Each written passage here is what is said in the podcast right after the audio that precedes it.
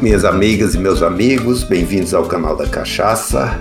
É muito bom ter vocês aqui novamente. Né? Eu sou Jair Martins, cachacista, sommelier da cachaça. E por meio do canal da Cachaça, nós temos o propósito de disseminar conhecimento sobre a história, a cultura, a produção, os tipos, bem como o serviço e apreciação da margem brasileira das bebidas. E na nossa programação nós temos uma sessão O Cachacista Responde, ou seja, recebemos perguntas né, dos nossos ouvintes com algum fato curioso, alguma necessidade de conhecimento, e eu tenho muito prazer em fazer essa resposta a essas perguntas, esses esclarecimentos necessários. E eu recebi uma pergunta é, de um Nisei, o Eduardo Fumio Hashimoto, de Marília, que é, realmente a pergunta está muito ligada né, a, aos japoneses, família japonesa. E a pergunta dele foi: a cachaça harmoniza com comida japonesa? E eu agradeço ao Fumil pela excelente pergunta, né? Porque sempre muita gente tem dúvida, né? Se a cachaça harmoniza só com comida brasileira ou se a gente pode harmonizar com outra bebida.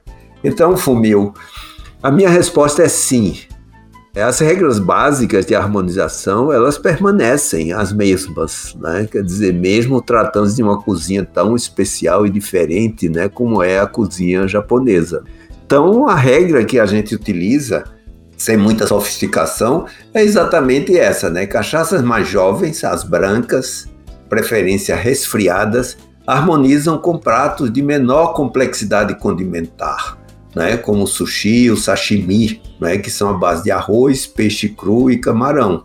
Uma cachaça branca vai harmonizar exatamente com esses pratos da cozinha japonesa e tão conhecidos, né?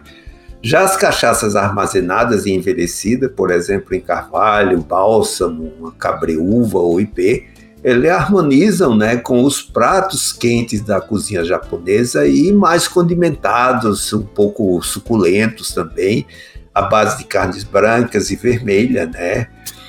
Por exemplo, o yakinku, né, que seria o chamado churrasco japonês, o gyu furai, né, que é o baby beef empanado, ou mesmo o sukiyaki, né, que é o ensopado típico japonês, né? Como são pratos mais condimentados, então uma cachaça é armazenada, envelhecida em madeira, ela harmoniza melhor com esses pratos mais condimentados.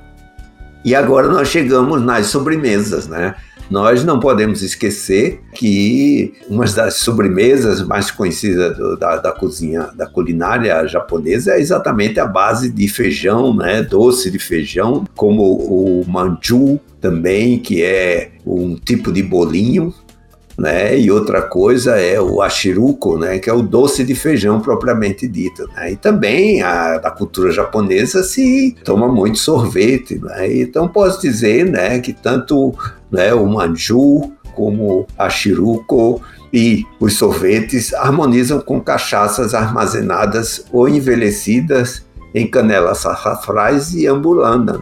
Então, o que é importante é isso, né? Nós, com essa variedade que nós temos, né? mais de 40 tipos de madeira, nós encontramos sempre a cachaça ideal para harmonizar com a cozinha internacional, né? Podemos dizer que a cachaça mais uma vez demonstra, né, o seu ecletismo harmonizando né, com a variada cozinha internacional. Quer dizer, eu agradeço mais uma vez ao Eduardo Fumil pela sua pergunta.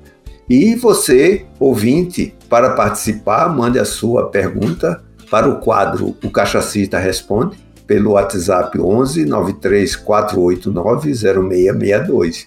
Você pode gravar a sua pergunta falando também o seu nome completo e eu vou ter um imenso prazer em responder, disseminando conhecimento sobre a margem brasileira das bebidas, que é a nossa cachaça.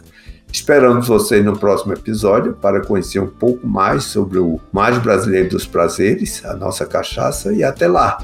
O canal da Cachaça é uma realização da Nume CA Produções e da Som SA. Até o próximo encontro, esperando revê-los novamente, tá? Muito obrigado.